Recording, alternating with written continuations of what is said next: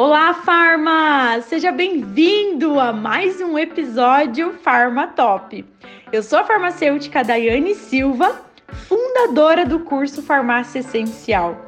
Toda semana eu disponibilizo aqui e no meu canal no YouTube conteúdo do ramo farmacêutico, criando uma oportunidade única para você se desenvolver como profissional e se tornar um Farma Top. Antes da gente começar, eu quero te fazer um convite para você tirar um print aí da sua tela e postar nos stories lá no Instagram. E me marca, arroba farmacêutica Daiane Silva. Eu vou amar saber que você está me ouvindo. E ó, eu respondo a todos pessoalmente.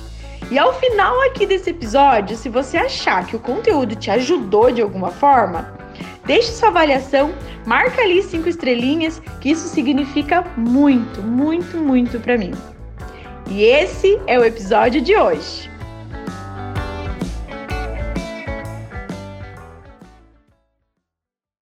O Zolpidem tem que ser prescrito numa receita branca? Procurei essa informação, mas não encontrei.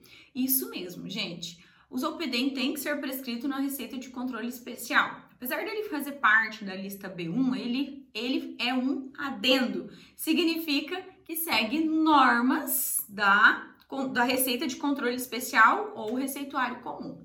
Até inclusive, se você observar, você vai ver que o Zolpidem acima de 10 miligramas, ele é tarjado, ele tem a tarja preta. Isso significa que deve ser vendido com a notificação B1, tá? Então, até 10 miligramas pode sim ser dispensado, deve, aliás, deve ser prescrito na receita de controle especial, receita comum.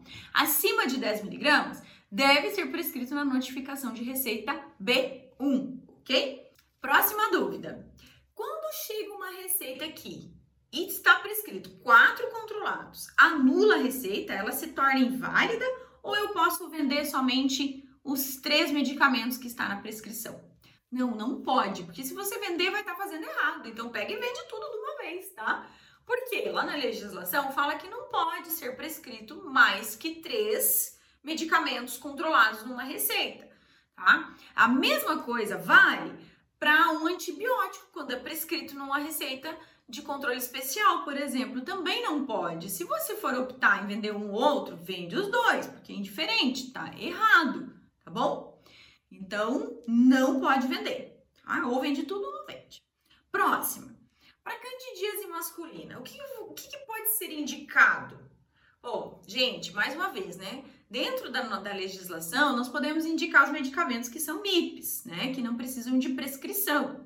Então, uma pomada antifúngica seria uma boa opção aqui para esse paciente, né? Lembrando que eu sempre repito porque tem gente, sempre gente nova chegando por aqui, talvez não conheça, nunca assistiu alguma aula minha, né?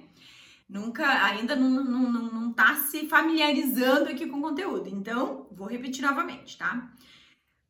Sempre devemos fazer a anamnese, a entrevista com esse paciente para realmente saber se nós podemos fazer uma indicação farmacêutica. É aquilo, né? Ajudar a gente sempre vai poder ajudar, o que eu sempre falo para os meus alunos aqui do curso Farmácia Essencial. E também para a galera que me acompanha aqui nas aulas gratuitas. Ajudar a gente sempre vai poder ajudar o nosso paciente com uma orientação não farmacológica, sabendo ali o que está acontecendo com esse paciente. Talvez ele já está utilizando o medicamento e não está utilizando da forma correta. É, então, ajudar a gente sempre vai poder ajudar, mas nem sempre a gente vai poder fazer uma indicação farmacêutica. Então, você precisa conversar, precisa ter comunicação com esse paciente, fazer uma entrevista, para então é, ter a melhor conduta. Mas nesse caso, gente, também é a mesma coisa que uma mulher, tá? Que uma, uma mulher chega lá com candidíase, você também vai poder fazer uma indicação de uma pomada antifúngica, ok? Bora lá para mais uma dúvida aqui. Dai, às vezes eu fico muito insegura, sem saber quantos ml de um determinado medicamento indicar para criança ou adulto. Você tem uma tabela uma dica que pode me passar? Ah, tem tabela sim, minha gente. É claro que tem tabela, mas esse tipo de material tá lá dentro da plataforma para os alunos. São materiais exclusivos para os alunos, para os meus pupilos, tá bom? Então, ó, fica ligado que daqui a um dia a gente vai abrir inscrições, inscrições para o curso.